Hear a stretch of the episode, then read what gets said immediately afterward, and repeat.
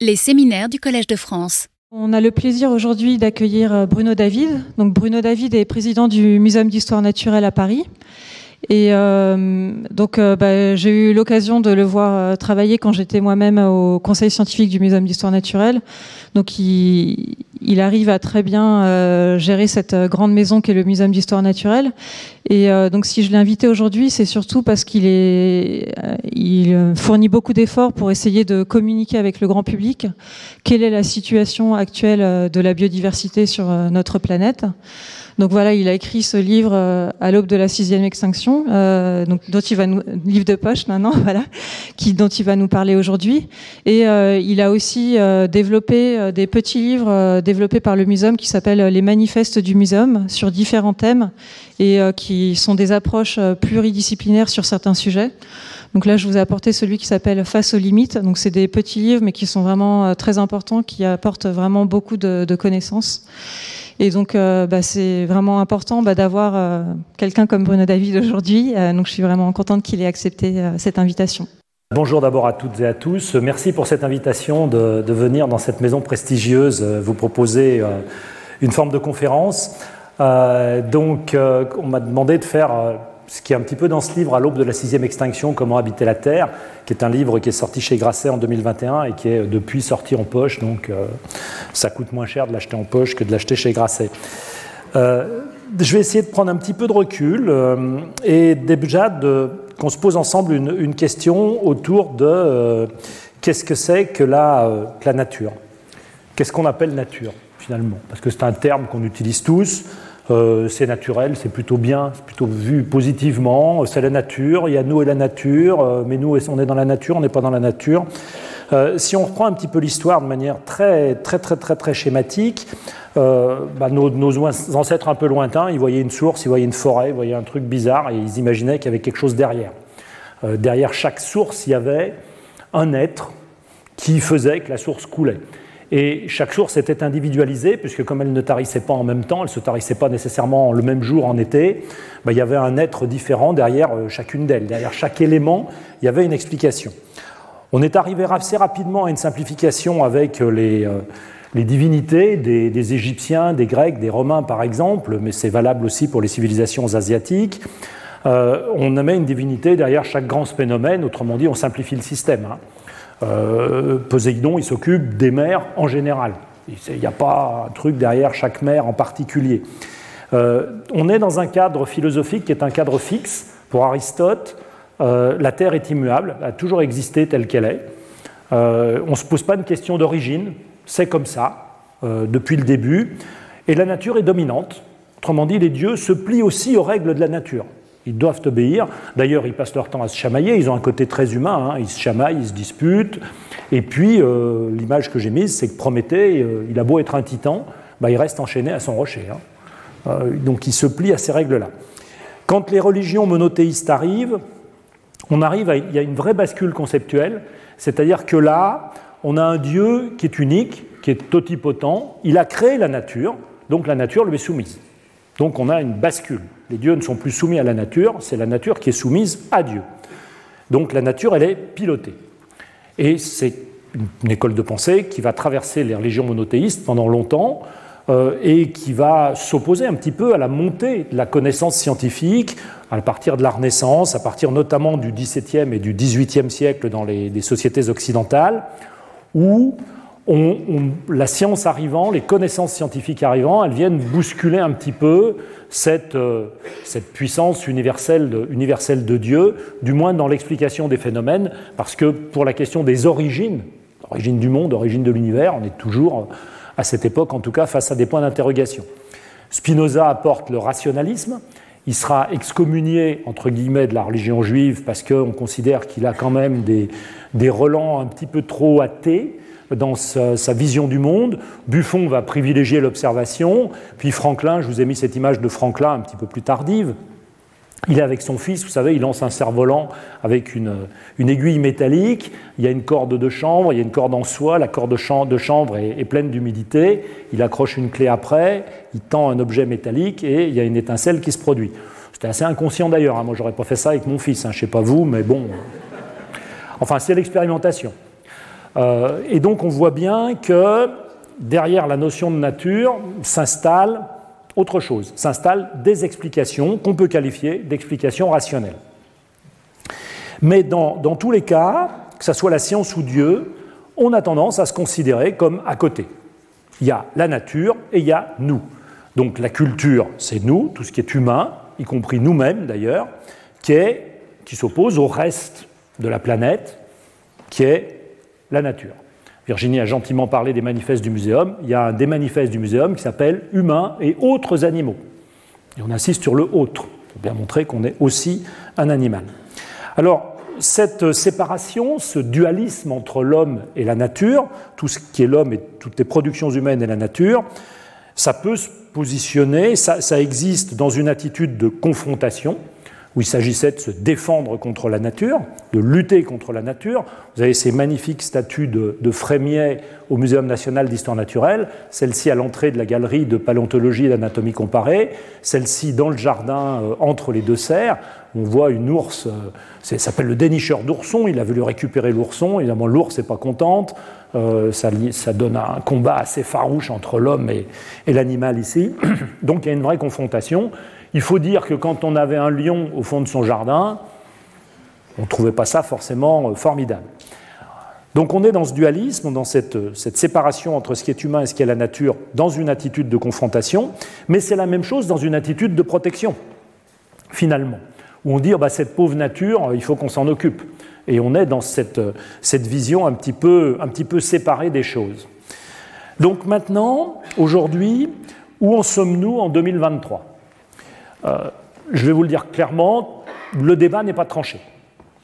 Si je m'appuie sur la philosophe Virginie Maris, elle propose différentes acceptions du terme nature, de comment est-ce qu'on est.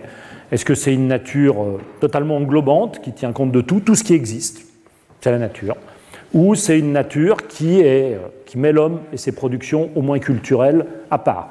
Mais vous voyez bien que la limite, elle est difficile, parce que euh, on peut dire bah, tout ce qui est la technique. Aristote opposait la, physique physis à techné, à la technique. Donc il y avait la dimension du monde réel, enfin en dehors de l'homme, et puis il y avait la technique, les productions humaines.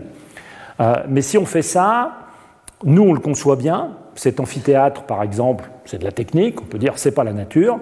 Mais le, le barrage construit par un castor, qu'est-ce que c'est?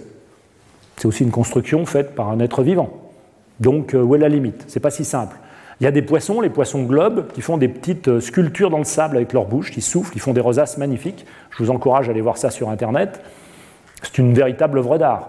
Alors, la Joconde, c'est culturel, mais alors ça, ça ne serait pas culturel? Vous voyez, ce n'est pas, pas, si simple. Donc, il faut se poser la question en 2023.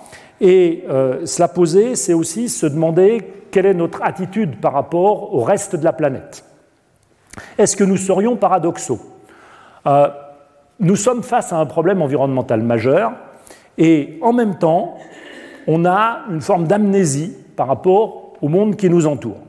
Cette amnésie, elle est, multiple. On a d'abord une amnésie environnementale, c'est-à-dire qu'on considère que tout va bien. C'est un, travers assez commun de l'espèce humaine que de se dire non mais attendez, mais tout va bien, on est relativement optimiste, on sait qu'il y a un mur quelque part, mais on se dit on va bien y arriver, on va bien trouver des solutions d'ici là, la situation va bien être sous contrôle. Nous sommes face aussi à une autre forme d'amnésie environnementale, qui est que pour la biodiversité, on perçoit mal les choses. Pour le climat, on a des événements repères. On sait qu'il a fait très chaud en 2003, qu'il a fait très chaud en 2019, qu'en 2022, il y a eu une sécheresse, qu'elle se poursuit pendant l'hiver 2023. Ça, on en a une assez bonne conscience. C'est des événements qui, se ferment, qui nous servent de repère. Mais pour la biodiversité, bon, il y a beaucoup moins de moineaux dans Paris qu'il y en avait il y a 15 ans, environ deux fois moins. Il y en a toujours, on ne s'est pas rendu compte comment tout ça est arrivé. On voit moins de hérissons écrasés le long des routes. C'est pas parce que les hérissons ont appris à traverser, hein. ça se saurait, ni parce que nous on a appris à les contourner. C'est simplement parce qu'il y a moins de hérissons tout court. Et ça, c'est insidieux. C'est comme de se regarder dans le miroir le matin quand on se lève. On trouve qu'on a à peu près la même tête que la veille, sauf si on a fait des excès. Et on se dit, on n'a pas changé. Et si on prend une photo d'il y a 15 ans, ah, bon, quand même. Hein. Enfin, pour moi, quand même. Hein. Donc, euh, et pour la biodiversité, c'est pareil. on est face à cette forme d'amnésie.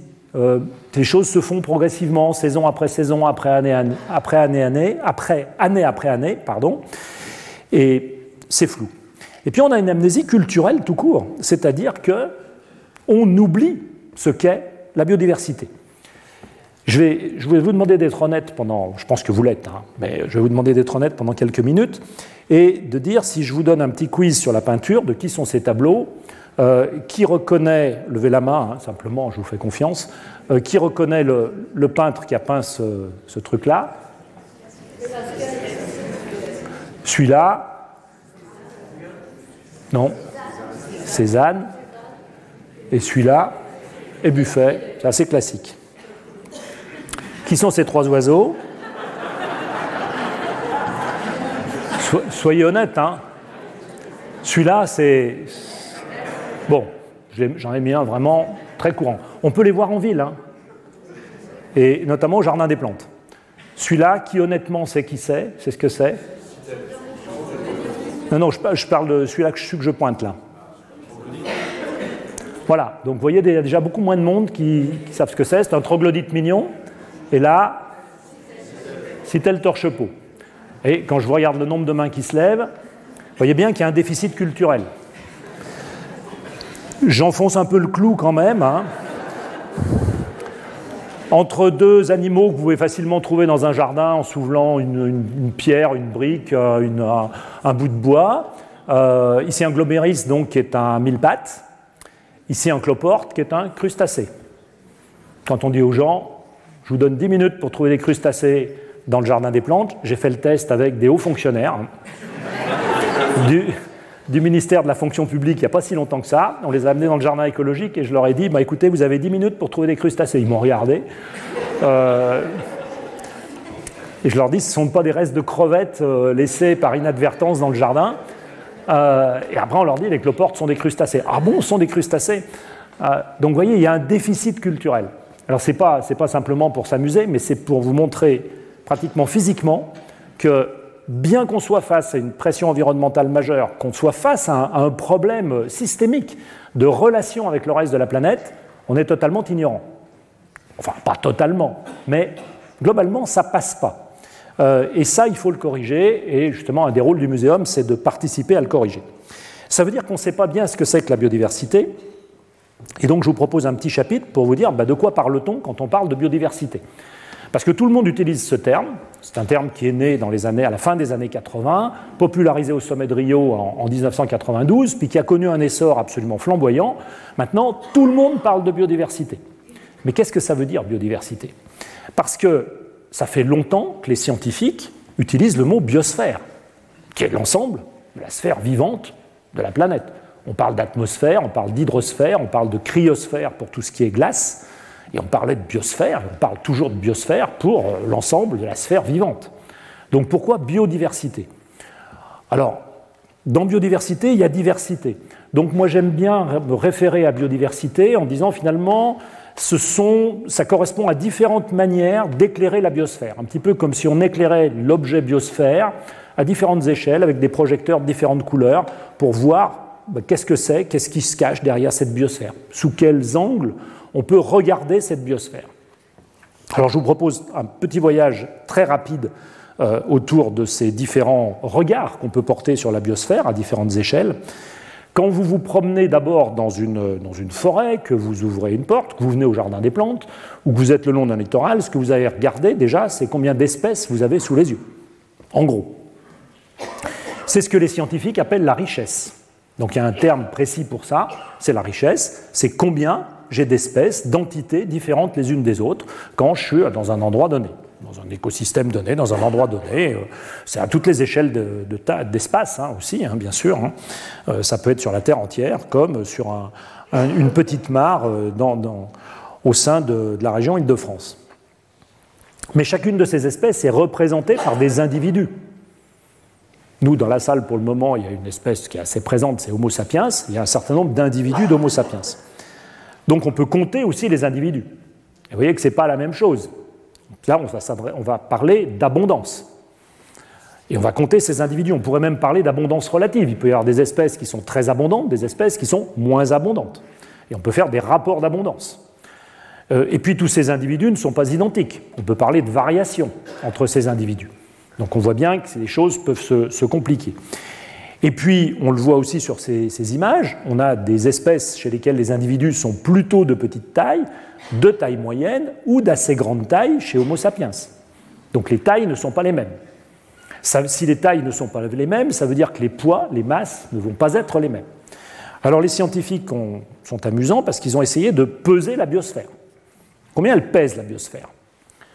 Donc là, on parle de biomasse. Et ces biomasses ont été calculées en poids carbone. C'est-à-dire que c'est comme si on desséchait les organismes de manière à peser de la même manière une méduse et un criquet. Un animal qui est plein d'eau et un animal qui est plutôt sec.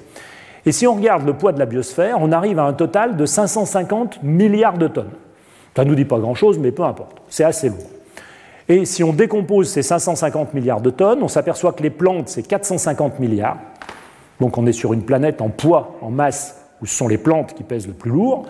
Ensuite, on a les bactéries pour 70, les archées, qui sont des organismes unicellulaires sans noyau dans la cellule, un petit peu de une autre catégorie de bactéries entre guillemets. Enfin, j'ose dire ça, hein, mais bon, pour faire simple.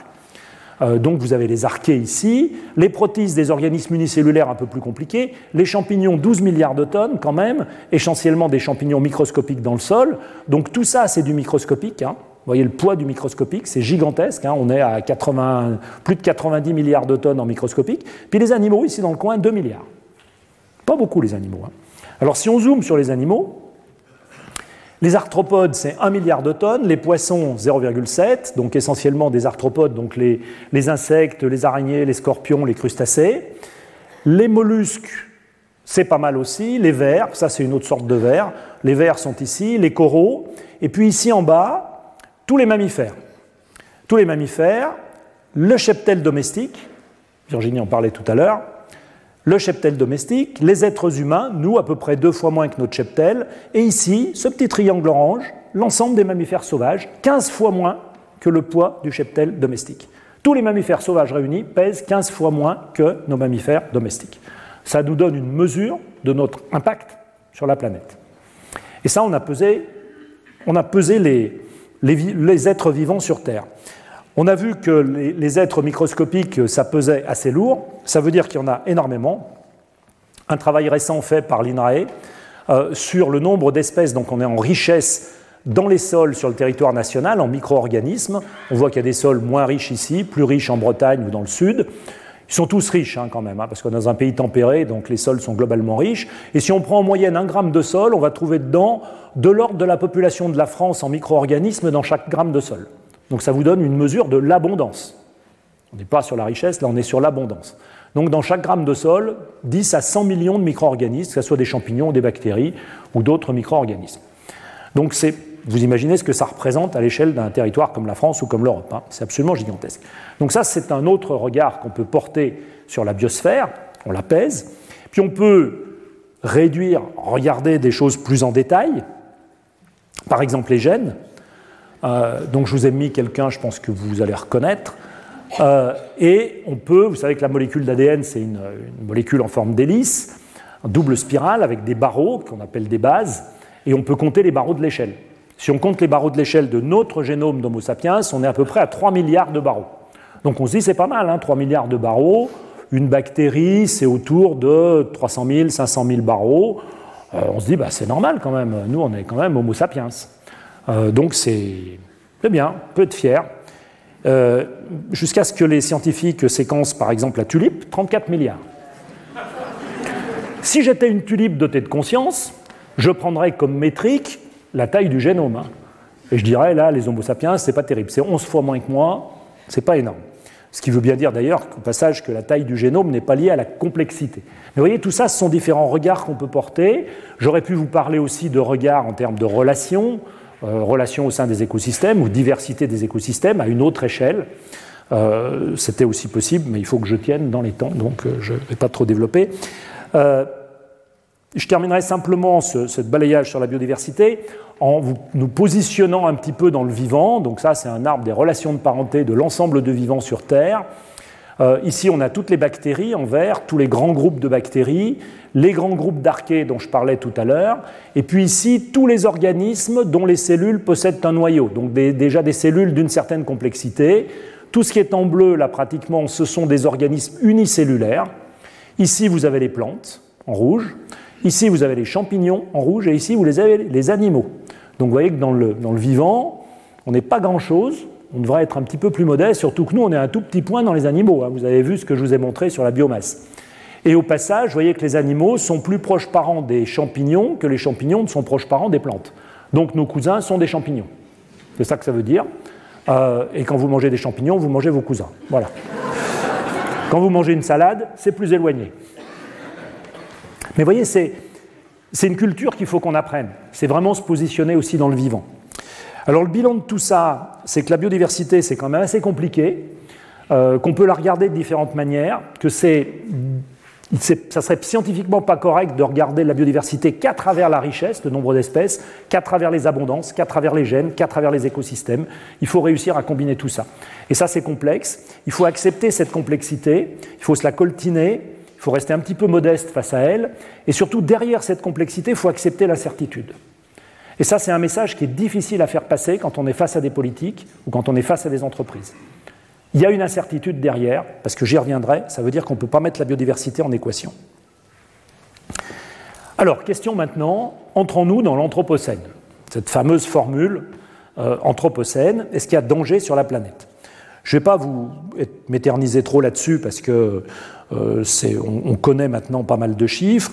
Disons simplement quelques études des suivis de la biodiversité des oiseaux depuis 1989 jusqu'à aujourd'hui, euh, qui sont notamment des suivis réalisés par le Muséum national d'histoire naturelle, euh, où on voit que dans différentes catégories d'environnement, il y a des fluctuations du nombre d'espèces, du nombre d'individus d'oiseaux. On est bien sur des abondances, hein, pas sur des espèces, c'est bien le nombre d'individus.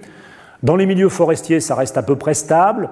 Dans les zones urbaines, milieux bâtis, on a un déclin de 30%, et dans les espaces agricoles, un déclin de 40%. C'est-à-dire qu'il y a 40% d'oiseaux en moins, en termes d'abondance, d'individus, qui en avaient il y a une trentaine d'années.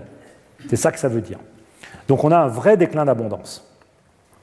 Et ça, c'est lié aux pratiques agricoles notamment, ou aux rénovations urbaines qui laissent de moins en moins de place euh, aux possibilités de nidification des oiseaux dans les zones urbaines. Euh, il y a d'autres facteurs de pression sur la biodiversité, les, facteurs de pression de pollution, par exemple, ici une image de la vallée de l'Arve en hiver, avec des pollutions qui sont liées au trafic routier, aux chauffages individuels, à l'industrie, et qui fait qu'on a ce nuage de pollution. Alors ce n'est pas tout à fait le périphérique parisien, mais ça empêche quand même certains jours les enfants des écoles de sortir en récréation, tellement l'air est de, mauvaise qualité. Et c'est en partie, alors c'est un combat personnel, hein, n'y voyez aucune vindicte particulière, mais euh, j'aime bien en parler quand même, c'est en partie lié à ça quand même. Euh, c'est-à-dire qu'on transporte des bouteilles d'eau italiennes à travers les Alpes pour les amener en France et les consommer sur les tables françaises. Euh, si vous êtes en Italie, buvez-en. Si vous êtes en France, bon, peut-être pas. Il y a peut-être des alternatives. Il ne faut pas oublier le changement climatique. Ici, c'est un article qui est sorti en 2022 dans Earth Systematic Dynamics et qui montre donc les points noirs, ce sont les observations, après les projections, et on est sur des projections qui sont entre 3 et 4 degrés d'augmentation de la température moyenne de la Terre à l'horizon 2100. Euh, les 1,5 degré ou les 2 degrés sont largement oubliés, hein, euh, parce qu'on est sur une tendance qui est euh, objectivement beaucoup plus lourde et qui va amener des, des, modifications assez drastiques des environnements et peser bien sûr aussi sur la biodiversité. Une image du Doubs l'été dernier. Et pour résumer, on connaît très bien les facteurs de pression, les grands facteurs de pression sur la biodiversité, que sont la pollution, la surexploitation des ressources, par exemple en mer, les déplacements d'espèces qui potentiellement deviennent invasives, l'occupation des espaces, notamment sur les continents, et puis tout ce qui va contribuer au changement climatique. Et c'est ce cocktail qui va faire que la biodiversité se porte de moins en moins bien. Et je n'oublie pas quand même dans le paysage la démographie, c'est-à-dire le nombre d'Homo sapiens que nous sommes sur la planète. Ici, c'est un salon. Ici, c'est un, graphique des Nations Unies de l'année dernière, quand on a atteint 8 milliards d'humains sur Terre, qui montre la distribution des humains dans les différentes régions du monde. Ici, l'Asie, là, l'Europe, l'Amérique du Nord, l'Amérique du Sud, l'Océanie, l'Afrique et le Moyen-Orient ici. Donc, pour dire qu'on a aussi ce critère démographique. On est nombreux, donc forcément on pèse plus. Ça se voyait aussi à travers le, dessin des biomasses. Donc, je reviens à ma diapo initiale. Est-ce qu'on est face à une crise majeure? Pour répondre à cette question, il faut qu'on se situe sur une trajectoire. On ne peut pas simplement dire il y a du déclin d'oiseaux, est-ce que c'est grave? Parce qu'après tout, c'est peut-être pas si grave que ça. Euh, donc il faut se situer sur une trajectoire, il faut apprécier la pente de la trajectoire, est-ce que c'est une trajectoire qui avance doucement, que c'est une trajectoire plus rapide, et puis où est-ce qu'on est sur cette trajectoire. Les seules références qu'on ait sont les crises anciennes du passé géologique de la Terre, parce que là on peut les étudier et on sait à peu près ce qui s'est passé. Et on peut regarder notamment ce qui s'est passé depuis 500 millions d'années, c'est-à-dire le début de l'ère primaire, parce que euh, à partir de là, on a des squelettes minéralisés et on a un enregistrement fossile qui est suffisamment fiable pour qu'on puisse analyser ce qui s'est passé au cours de ces 500 millions d'années. On observe un peu plus de 50 crises au cours de ces 500 millions d'années, et au sein de ces 50 crises, il y en a 5 majeures. Donc on peut regarder comment elles ont fonctionné, quelle pression elles ont exercée, comment ça s'est passé finalement au moment de ces crises anciennes. Alors la première chose qu'on peut faire, c'est regarder en termes d'amplitude. Combien j'ai d'espèces qui se sont éteintes à chacune de ces, grandes crises du passé Alors les grandes crises du passé géologique, elles sont là en jaune en bas, et on voit qu'en termes de pourcentage d'espèces éteintes, on est autour de 80% d'extinction, et pour la plus grande d'entre elles, on est à 95% d'extinction. Donc ça a vraiment tapé très fort. On a, en termes d'extinction d'espèces, les espèces ne sont plus là, on est bien sur des, richesses, là on n'est pas sur les abondances, on est dans ces ordres de grandeur. Si on regarde les ordres de grandeur des extinctions constatées, en tout cas il y a une dizaine d'années, euh, chez différents groupes, c'est les petits points qui sont en blanc ici, on est de l'ordre de quelques pourcents pour le moment. Donc on peut se dire, bon, à quelques pourcents, une grande crise du passé c'est 80%, on est loin du compte. Si on intègre dans, dans l'équation des espèces qui sont déjà en déclin d'abondance, donc il y a de moins en moins d'individus, et au bout d'un chemin de déclin d'abondance, il peut y avoir une extinction. C'est ce que nous dit l'IPBES, qui est l'équivalent du GIEC pour la biodiversité, qui nous dit qu'il pourrait y avoir entre 500 000 et 1 million d'espèces qui disparaissent dans les décennies qui viennent, qui s'éteignent dans les décennies qui viennent. Ça représente en gros 20% du nombre d'espèces. Donc on peut toujours se dire, mais attendez, mais 20% par rapport à 80%, on est tranquille. Pourquoi est-ce qu'on s'enquiquine avec ça? Ça, Bon, ça va être un peu embêtant, mais ce n'est pas la fin du monde non plus. Donc ça, je vous parle d'amplitude. Maintenant, si on essaye de regarder les vitesses des processus, parce que c'est important de s'intéresser aussi aux vitesses des processus, ici c'est une étude de 2015 qui montre les extinctions chez les vertébrés depuis l'an 1500. Donc on est à peu près sur 500 ans, et on a les extinctions chez différents groupes de vertébrés, les mammifères ici, avec un taux d'extinction. Parallèlement, les paléontologues ont découpé les 500 derniers millions d'années en 500 tranches d'un million d'années chacune. Et ils ont regardé le taux d'extinction quand on passait d'une tranche à l'autre.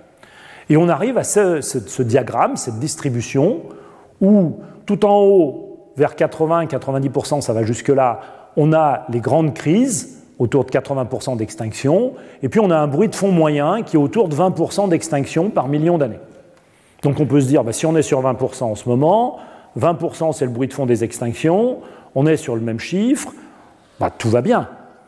Sauf que Là, c'est sur un million d'années, là, c'est sur 500 ans, c'est sur quelques centaines d'années qu'on regarde les choses. Donc si je fais une extrapolation un petit peu limite scientifiquement quand même, hein, pour les mammifères, sur un million d'années, de 500 ans sur un million d'années, j'arrive à 8000% pour les mammifères. Autrement dit, il n'y a plus un mammifère et plus une espèce de mammifère qui subsiste au terme du million d'années. Mais quand je fais ça, je compare une vitesse instantanée sur 500 ans, instantanée géologique, par rapport à une vitesse moyenne sur un million d'années. Donc il y a une forme d'escroquerie intellectuelle de ma part. Je ne sais pas si vous vous en rendez compte. Hein. Je suis en train de vous enrouler un peu là, hein, quand même. Euh, mais même si je m'étais trompé d'un facteur 10 ou même d'un facteur 100, ce qui serait gigantesque, je reste sur des taux d'extinction qui sont similaires à ceux des plus grandes crises qui aient traversé la biosphère depuis 500 millions d'années. Donc on est sur la trajectoire d'une grande crise. C'est ça que ça veut dire. Et si on regardait les mécanismes, les grandes crises ont fonctionné sur des déclins d'abondance exactement comme on est aujourd'hui. Les grandes crises ont toutes été multifactorielles exactement comme on est aujourd'hui. Donc on est vraiment sur cette trajectoire. La bonne nouvelle, finalement, c'est qu'on est au début de la trajectoire.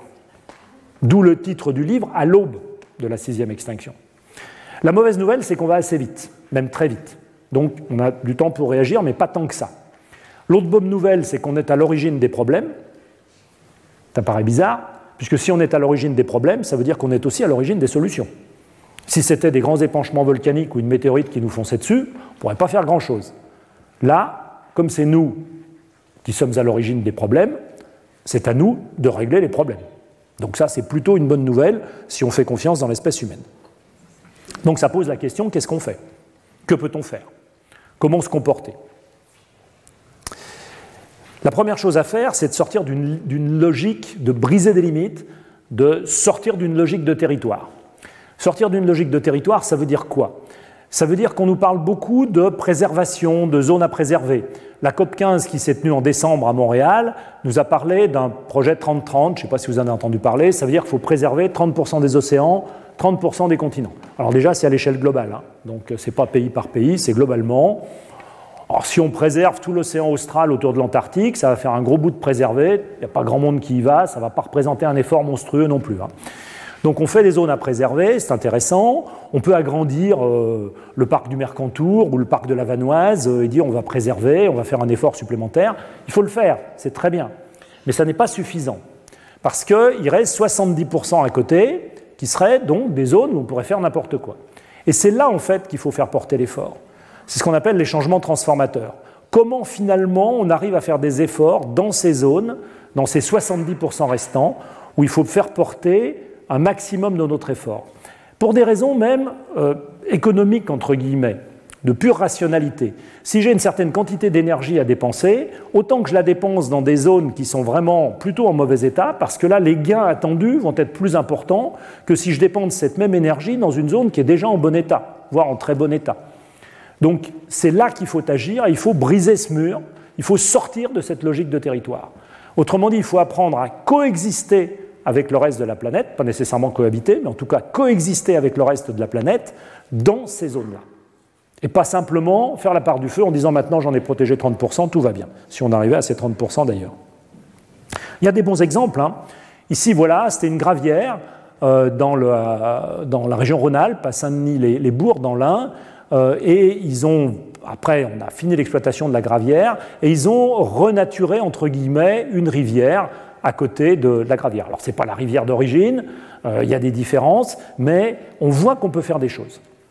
Alors, voyant qu'on peut faire des choses, une tentation, ça serait de se dire, mais finalement, euh, bah oui, on peut faire des choses. Donc, on a la technologie et on, va utiliser notre technologie pour, euh, pour, faire, des tas de choses. On va, gérer. nous sommes une espèce particulièrement intelligente et donc bah, faites, confiance à nos ingénieurs, gérons la planète. Et en effet, notre technologie est extraordinaire. On est capable de faire une station spatiale internationale, on est capable d'envoyer Persévérance sur Mars, euh, mais n'oublions pas que quand on fait ça, on est dans le monde de la physique.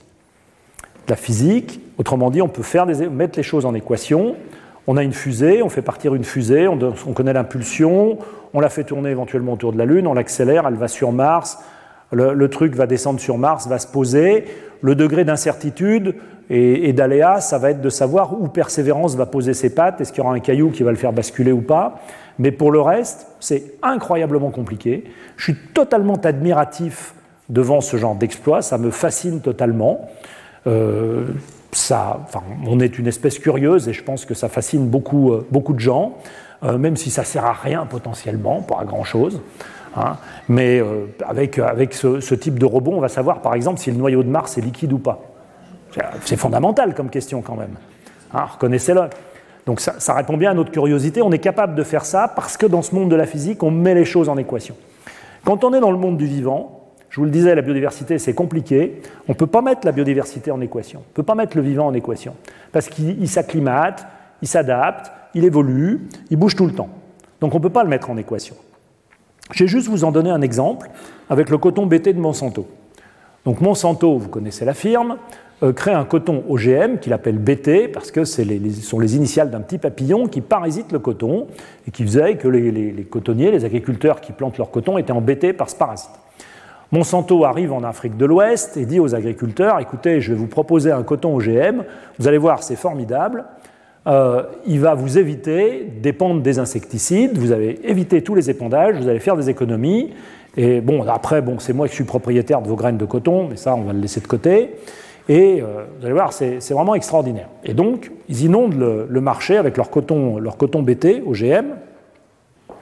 Les premières récoltes arrivent, et là, bon, on se rend compte que la, longueur des fibres de ce coton BT, ben, ces fibres sont plus courtes que dans le coton non OGM.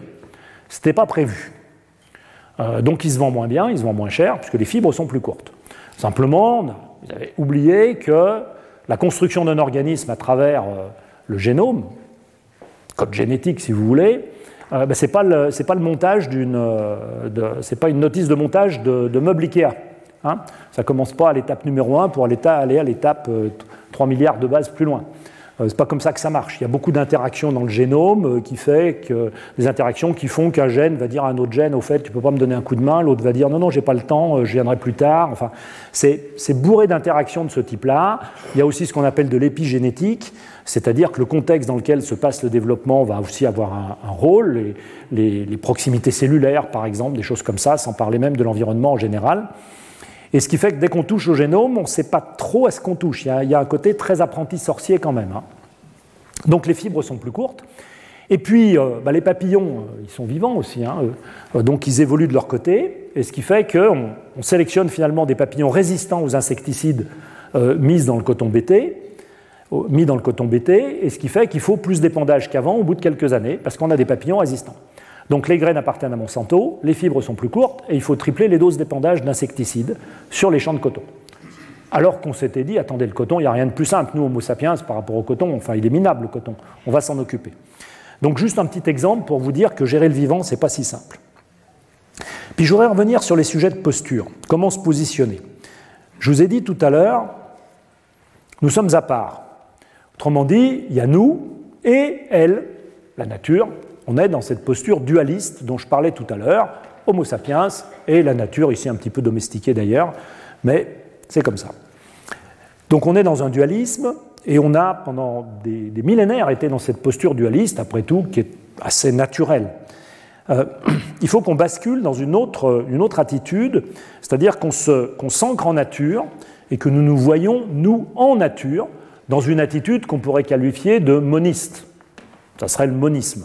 On se pense au sein de la biodiversité, ici Homo sapiens, au sein d'un schéma de biodiversité, ici, euh, bien sûr c'est un schéma. Quelles conséquences de tout ça? Quelles conséquences de tout ça? Le dualisme total. Ça peut revenir à l'attitude dont je parlais tout à l'heure, qui est l'attitude technophile. C'est-à-dire on va gérer. Il y a nous, il y a la nature, vous inquiétez pas, je vais gérer ce truc-là. Et on voit qu'on va dans le mur dans un certain nombre de cas. Ça ne veut pas dire qu'on ne peut rien faire. Je ne suis pas en train de dire que la technologie, on est, il faut rien faire, il faut laisser les choses se dérouler euh, comme si on n'existait pas. On peut faire des choses, mais il faut rester un peu, un peu modeste, il faut être un peu moins arrogant par rapport à ce qu'on est censé pouvoir faire. Donc ça, c'est l'attitude de dualisme. L'attitude, décidément, l'attitude de monisme, ça pourrait conduire à une attitude totalement cynique, puisque si je suis en nature, je parlais des castors tout à l'heure. On ne va pas reprocher aux castors de faire des barrages ou aux termites de faire des termitières, donc on ne peut pas reprocher aux Homo sapiens de faire des bombes atomiques. C'est pareil. Hein. je suis le résultat de l'évolution, j'ai un gros cerveau, je fais des tas de trucs. C'est comme ça. Donc il y a une forme de déresponsabilisation par rapport au reste de la planète si on est dans une attitude où on est tellement ancré en nature que tout ce qu'on fait, c'est naturel. C'est la vision intégrative de la définition de la nature. Et donc il n'y a, plus de, il y a plus de sujet. Ce que je préconise, c'est une attitude responsable, un peu hybride, où on remet une pincée de dualisme dans une posture globalement moniste.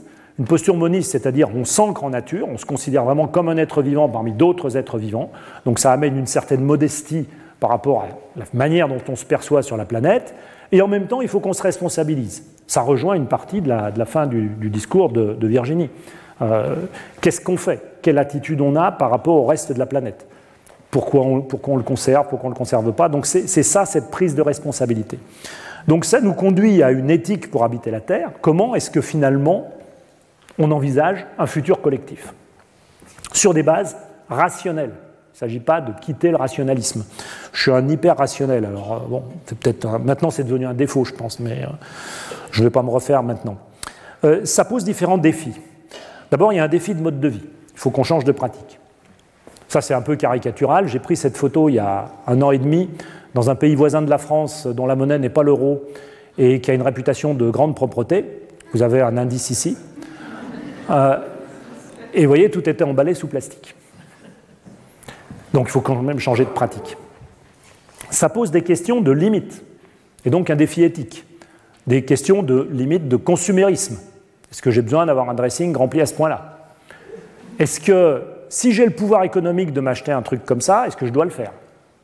Est-ce que je dois l'utiliser? Posons-nous la question. Qui dans la salle a le pouvoir de faire ça? D'accord? Donc c'est encore plus rare que la, connaissance de la citelle torche-peau. Hein. Euh, mais il faut se poser la question. Alors là, je vous fais un peu sourire avec ça, mais on peut se poser la question pour des objets aussi anodins que celui-ci. 50 000 km parcourus, 8 000 litres d'eau pour le fabriquer. Donc avant un acte d'achat, posons-nous la question. Je ne suis pas en train d'être prescripteur et de vous dire il ne faut plus vous acheter de pantalons. Quand même. Euh, si vous en avez besoin, d'abord vous en avez besoin. Euh, si vous avez envie d'en avoir un et que c'est une envie absolue, je la respecte totalement, mais apprenons à nous poser les questions pour toute une série de choses. C'est ça un peu la démarche que je préconise, sans être prescripteur bien sûr. Et puis on a pris conscience d'une certaine valeur du vivant. On parlait des services écosystémiques tout à l'heure. Si j'avais le temps, je vous parlerais. C'est un, terme que j'aime pas beaucoup parce que je considère que c'est un peu facile de parler de services écosystémiques, même si je l'utiliserai et je continuerai de l'utiliser, parce que c'est un petit peu comme si euh, j'allais fouiller dans, dans, votre, dans votre sac ou dans votre, dans votre veste, aller sortir votre portefeuille, vous prendre 50 euros, puis vous dire merci pour le service que vous m'avez rendu, évidemment sans vous demander l'autorisation. Euh, c'est un peu ce qu'on fait dans les écosystèmes. Hein. On va se servir et puis après on dit bah, les écosystèmes nous rendent service. Euh, plutôt, on devrait plutôt parler d'emprunt écosystémique que de service écosystémique. Mais ça c'est de la sémantique, mais qui est un petit peu révélatrice quand même de notre attitude.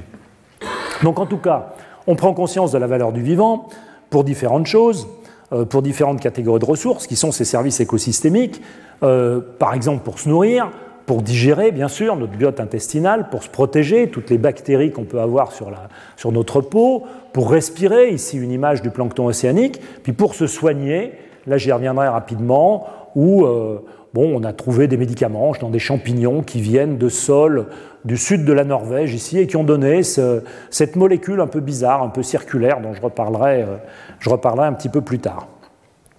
Et derrière tout ça, on retombe sur la microbiodiversité dont je parlais tout à l'heure à propos de la, masse du vivant sur Terre, de la biomasse, euh, parce que derrière la bière, le vin ou le fromage, il y a des levures, micro-organismes. Euh, les tomates, les salades et les raisins ne poussent que parce qu'il y a des champignons dans le sol, des micro-champignons dans le sol. Euh, ça, ce sont des micro-organismes, et là, c'est du micro-organisme aussi. Donc on voit l'importance de tout ce qui est micro sur Terre. Euh, si je suis provocateur, c'est pas grave s'il n'y a, plus d'ours blancs sur Terre, euh, s'il n'y a plus de micro-organismes, c'est beaucoup plus gênant.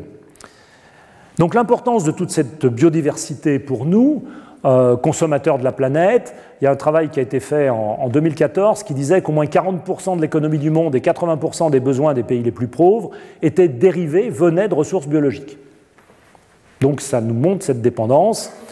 Donc c'est un point de vue égoïste peut-être, mais ça veut dire que le vivant nous apporte beaucoup, que par conséquent il a de la valeur, mais que quand même, tout n'est pas utile.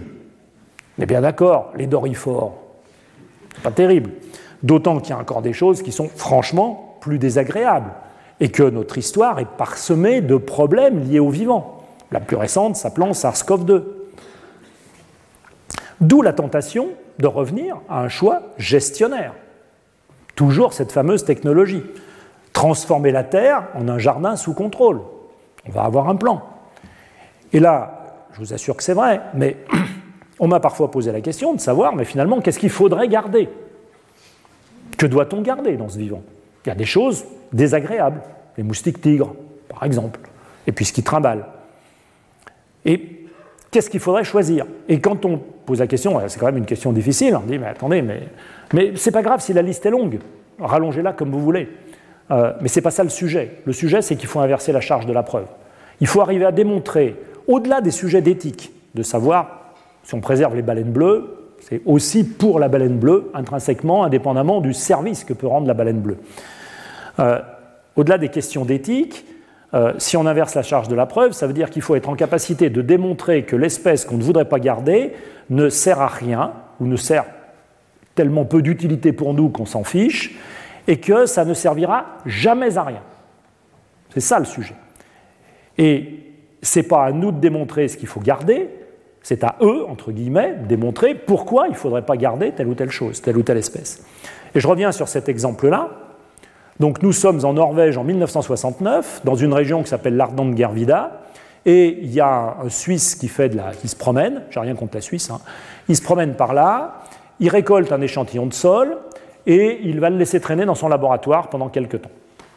Il y a un de ses collègues, il travaille chez Chandos, il y a un de ses collègues qui s'en empare et qui, euh, trouve ce champignon à l'intérieur.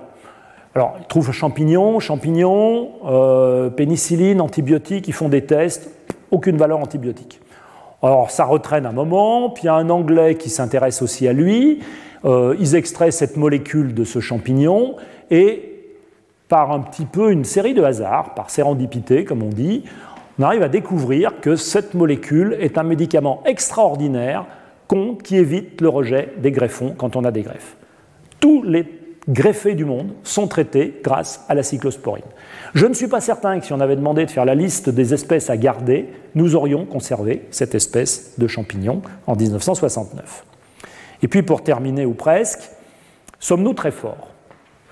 Parce que, toujours notre technologie salvatrice, mais en plus, on est quand même une super espèce. On en est convaincu. Et pourtant, notre physiologie, elle n'est pas si extraordinaire que ça. Je vais juste vous présenter un schéma des limites humaines. C'est un article récent, 2022, où euh, les, les, auteurs de cet article ont soumis différents acteurs qui étaient des sujets jeunes, non fumeurs et en bonne santé, féminins comme masculins, à des expériences de stress thermique et hydrique en, température et en humidité relative. Ils les ont assis sur une chaise, minimum d'activité, et ils ont regardé, en fonction de l'augmentation de température et l'augmentation d'humidité, quelle était la zone en vert où le stress était totalement compensé physiologiquement, et la zone en rouge où le stress n'était plus compensé physiologiquement. Ça ne voulait pas dire que la personne en question tombait raide morte par terre. Ça veut dire simplement qu'elle était sous stress physiologique qu'elle tapait dans ses ressources, et que si on imaginait que ce stress durait plusieurs semaines, plusieurs années, ou se répétait, ça risquait d'altérer son espérance de vie à terme. Ça allait l'amputer, son espérance de vie, d'un certain nombre de mois, de trimestres, d'années d'espérance de vie, indépendamment d'autres facteurs. Là, on est en minimum d'activité. L'expérience a aussi été conduite avec une activité modérée, c'est-à-dire d'une marche lente. Évidemment, la zone rouge devient plus importante. Et qu'est-ce qu'on voit là-dessus?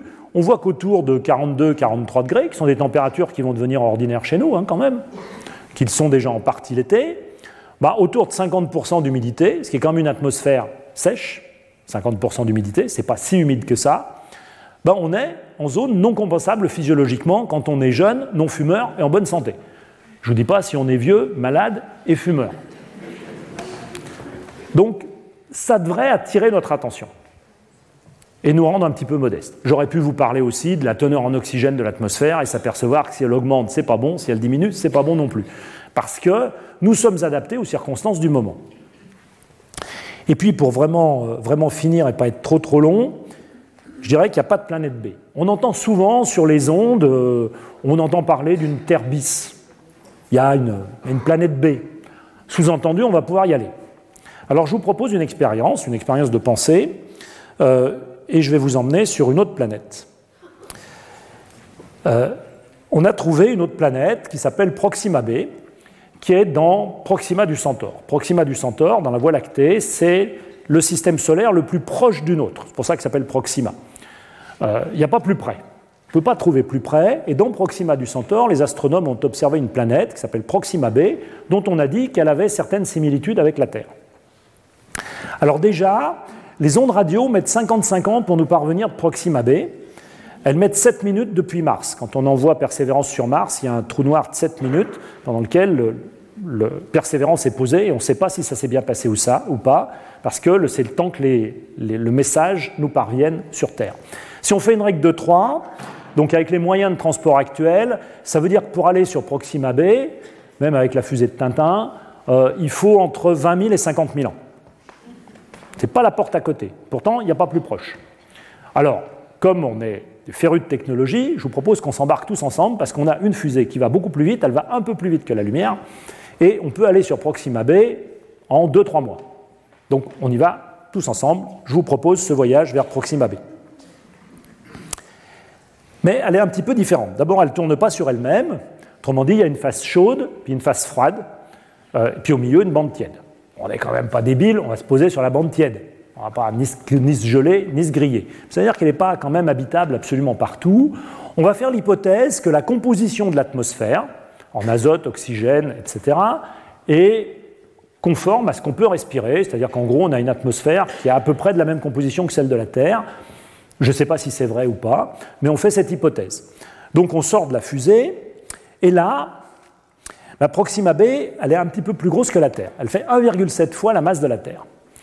Alors, ça paraît pas énorme, 1,7, mais ça veut dire que la, la, pression atmosphérique est 1,7 fois plus importante que sur Terre, et que par conséquent, nos muscles respiratoires ne sont pas tout à fait suffisants.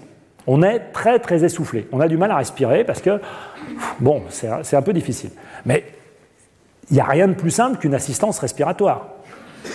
Petit sac à dos, assistance respiratoire, deux tuyaux dans le nez, tout va bien. 1,7 hein. euh, fois la masse de la Terre, ça veut dire aussi que notre squelette, nos muscles, sont un peu insuffisants pour nous déplacer. Donc on est un peu quand même. Euh, c'est pas terrible, hein. euh, mais on peut avoir un exosquelette, non? D'accord Exosquelette. Jusque-là, tout va bien. 1,7 hein. fois la gravité de la Terre, ça veut dire que notre cœur n'a pas la puissance suffisante pour irriguer correctement le cerveau. C'est embêtant hein, quand même. Hein. Parce que l'assistance circulatoire, euh, là, ça devient franchement encombrant. Donc on se dit non, non, stop, on repart. Mais pour repartir, il faut une fusée gigantesque, parce qu'il faut s'arracher quand même à l'attraction de Proxima B. Donc il faut avoir prévu notre coup, avoir une fusée énorme. Vous voyez. Donc vous avez compris, il faut arrêter de rêver. Euh, on peut rêver face à l'avancée des connaissances que nous procurent les astronomes et les astrophysiciens. C'est absolument fantastique. Moi, ça m'émerveille, ça me passionne totalement. Mais ce n'est pas pour autant qu'on va avoir une planète B. Ça veut dire qu'on ne peut pas espérer utiliser une méthode chère à un ancien du muséum qui s'appelait Claude Bernard, euh, qui est la méthode expérimentale pour dire écoutez, on va poursuivre l'expérience sur cette terre, et puis si jamais ça ne marche pas, on ira voir ailleurs. Non, on ne peut pas utiliser la méthode expérimentale, je suis désolé, il va falloir faire avec, ça veut dire qu'il va falloir changer nos comportements. Comme je le disais, la bonne nouvelle, c'est que nous sommes responsables du problème, nous sommes à l'origine des solutions, donc il suffit d'infléchir nos comportements quotidiens, et en attendant, je vous remercie. Retrouvez tous les contenus du Collège de France sur www.colège-2-france.fr.